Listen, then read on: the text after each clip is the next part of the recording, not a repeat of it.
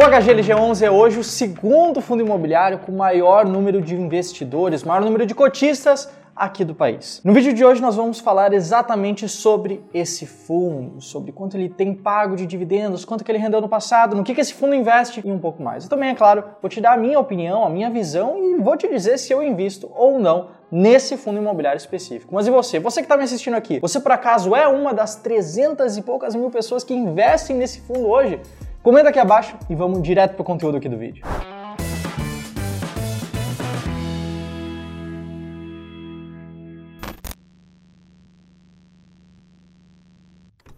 Bom, se você ainda não me conhece, muito prazer, meu nome é José, eu sou especialista em fundos imobiliários aqui do Clube do Valor. E esse fundo que eu tenho para te apresentar hoje, o HGLG11, é um fundo de tijolo que investe diretamente em imóveis, no caso que são imóveis de logística, são imóveis do setor de logística aqui do Brasil. Esse fundo ele existe desde 2010, o CSHG Logística, então com certeza ele já passou por alguns períodos bastante diferenciados aqui no Brasil, não é mesmo? Só para te citar alguns números dele, ele atualmente possui 305.974 cotistas, de acordo com o último relatório gerencial dele. Ele teve um patrimônio líquido médio dos últimos 12 meses na casa de 3 bilhões de reais nos seus ativos, nos, nos, seus investimentos. E os rendimentos que esse fundo distribui geralmente são distribuídos no décimo dia útil ao mês subsequente do recebimento desses recursos. Bom, mas vamos dar uma olhada um pouco melhor em onde o fundo investe, no que ele investe, para que aí sim a gente consiga entender melhor o fundo em questão. Se a gente for olhar para esse gráfico aqui, esse gráfico em cascata,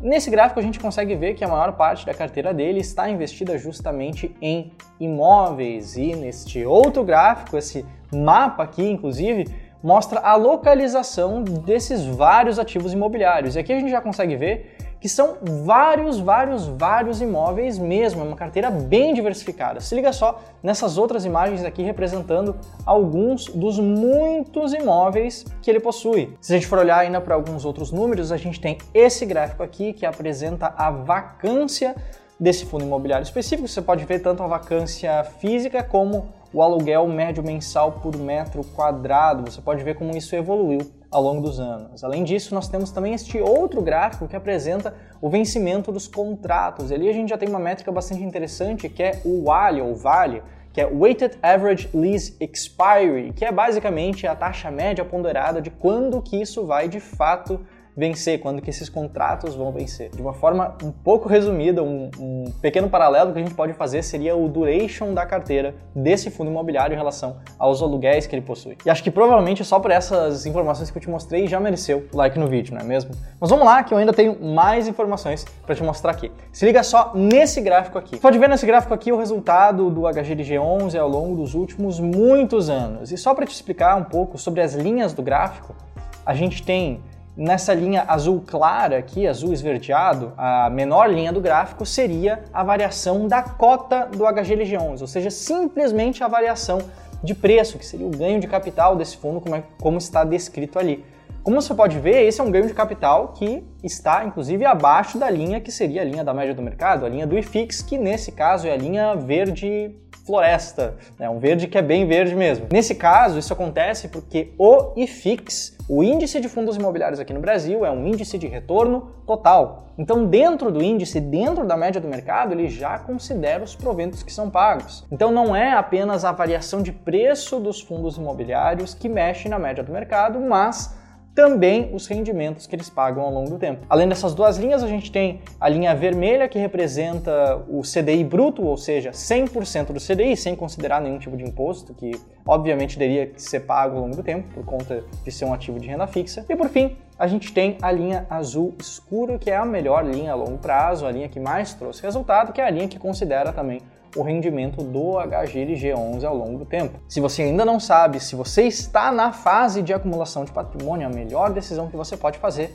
é pegar o rendimento que o fundo imobiliário pagou e reinvestir na sua carteira. Dessa forma, você vai estar alimentando o efeito bola de neve. Você recebe, por exemplo, 100 reais de rendimentos em um mês, reinveste esses 100 reais, compra uma nova cota e essa nova cota que você comprou vai te gerar ainda mais rendimentos no mês seguinte. E você vai fazendo isso de novo, e de novo, e de novo e de novo ao longo do tempo para aumentar esses rendimentos recebidos ao longo do tempo e cada vez mais. É claro, falando dos dividendos, eu tenho também esse outro gráfico aqui retirado do Funds Explorer. Com esse gráfico a gente consegue ver que esse fundo ele consegue manter uma boa estabilidade de pagamento de rendimentos ao longo do tempo. Lembrando, esse gráfico não representa o dividend yield, o dividend yield é uma métrica, esse gráfico representa sim o dividendo por cota, o quanto é distribuído por cada cota desse fundo imobiliário específico. Inclusive, ó, eu tô com o meu próprio perfil do Instagram aberto aqui no computador e tem uma postagem 100 mil reais no HGLG11, quanto é que rende? Se você tem interesse em fundos imobiliários, quer conteúdos que te ajudem na sua jornada enquanto investidor, eu te convido a me seguir lá no Instagram, me seguir nas minhas redes, todas elas sempre com esse arroba que está aparecendo aqui na tela, arroba José V. Schmidt. Eu te espero lá, se, é claro, você quiser um pouco mais de conteúdo sobre investimentos. No começo do vídeo eu te perguntei se você era cotista do HGLG11 e eu disse que eu ia falar ao longo desse vídeo aqui se eu sou cotista desse fundo ou não, se eu tenho ele para o longo prazo, se eu carrego ele na minha carteira ou não.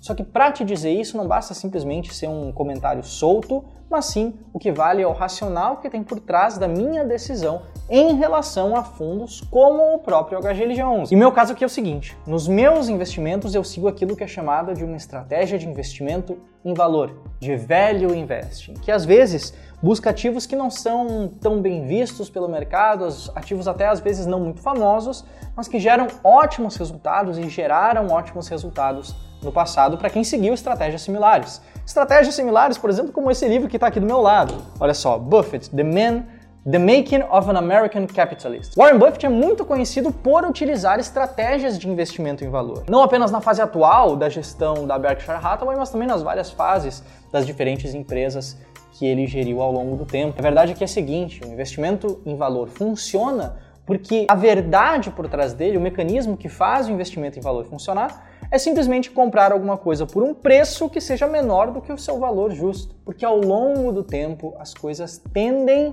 à média, as coisas tendem a alcançar aquilo que seria considerado seu valor justo. Isso funciona para ações americanas, isso funciona para ações brasileiras e isso funciona também para fundos imobiliários. No caso dos fundos imobiliários, tem algumas métricas que a gente pode olhar, tanto de distribuição de rendimentos para entender se essa distribuição é uma boa distribuição se é uma distribuição muito instável.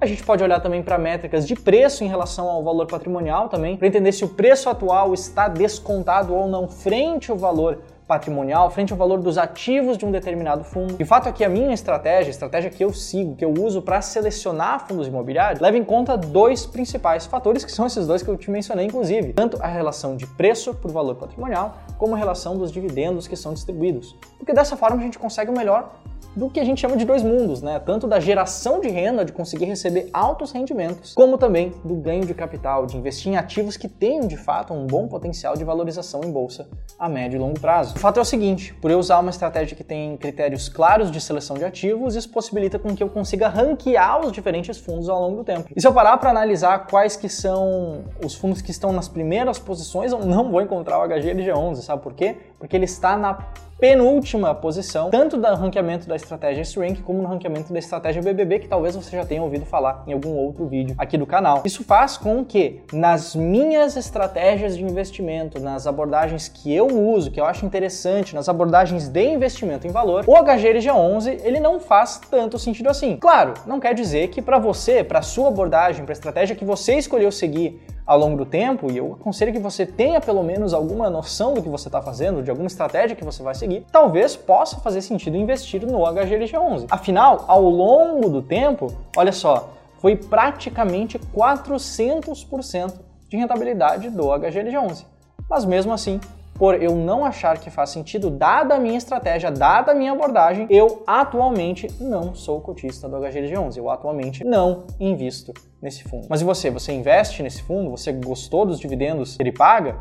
Deixa eu te mostrar até novamente aqui. Eu estou aqui com o Funds Explorer aberto e a gente pode verificar diretamente nesse gráfico. Olha só, nos últimos meses ele distribuiu cerca de R$ 1,10 por cota, o que dá aproximadamente um dividend yield de 0,67% ao mês.